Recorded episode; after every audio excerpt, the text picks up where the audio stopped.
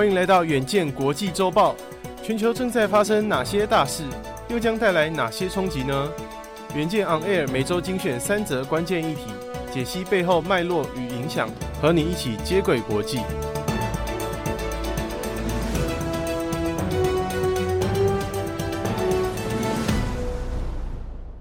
各位听众朋友，大家好，欢迎收听国际周报。气候变迁加剧，联合国表示，未来五年将会是史上最热。第一则消息是，联合国世界气象组织指出，未来五年地球均温可能会飙升到历史的新高。第二则消息是，串流平台 Netflix 推出月费七美元的含广告方案初步成功，活跃用户已经达到五百万人。第三则消息是，G7 于日本广岛登场。首相岸田文雄期望为日本巩固战略性的晶片供应，也因此继续拉拢台积电。让我们来看第一则新闻：北半球的炎炎夏日即将到来，随着气候变迁，未来会越来越热吗？那么，联合国世界气象组织十七号的时候就表示，由于全球暖化和圣婴现象的关系。未来五年，全球气温可能会飙升至历史新高。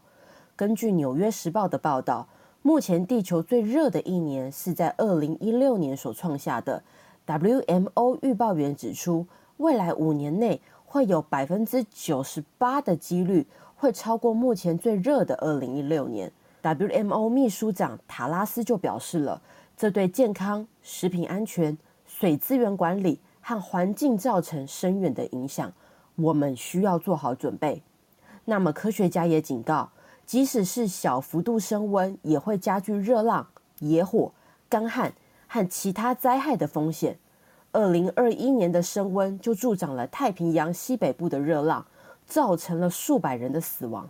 而圣婴现象则会改变全球降雨模式，造成进一步的动荡。WMO 指出，预计未来五年。北欧和非洲撒哈拉以南的夏季降雨将会增加，而亚马逊和澳洲部分地区则会减少。那么报告中也指出，未来五年会有一年的气温将比十九世纪平均温度高了摄氏一点五度，这个可能性呢高达三分之二。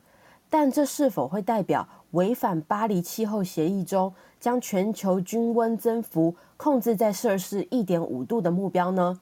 科学家不这么认为，他们指出，摄氏一点五度的目标是指更长远的平均值，比如二十年的时间，来去除自然因素所造成的影响。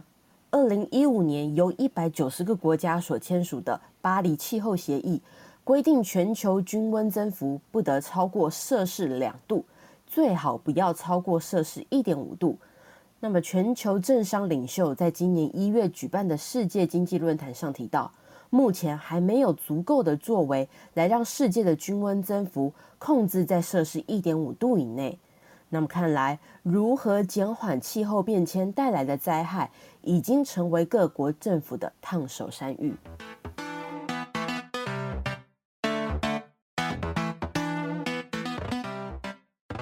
第二则新闻。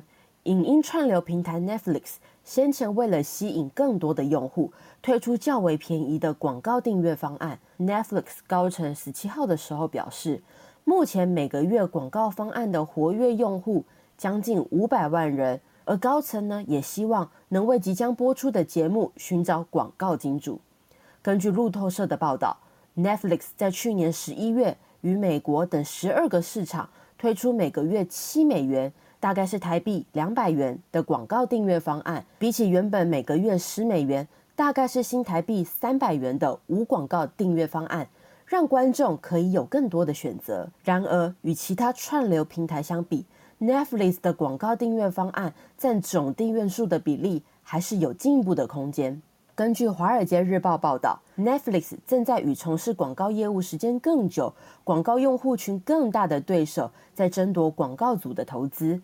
举例来说，根据订阅分析公司的数据，迪士尼旗下的 Hulu 三月份在美国有两千万名广告订户，派拉蒙的 Paramount 有一千零七十万名，而 HBO Max 则有三百六十万。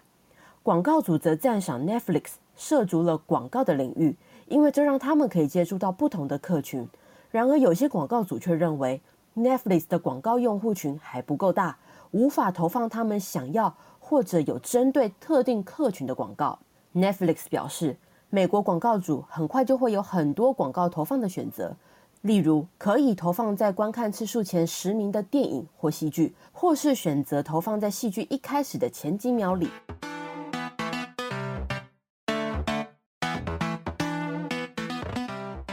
第三则新闻：七大工业国领袖峰会 （G7） 十九号到二十一号在日本广岛举行。美国总统拜登和日本首相岸田文雄在十八号就先进行了会谈。讨论如何因应来自中国和俄罗斯的威胁。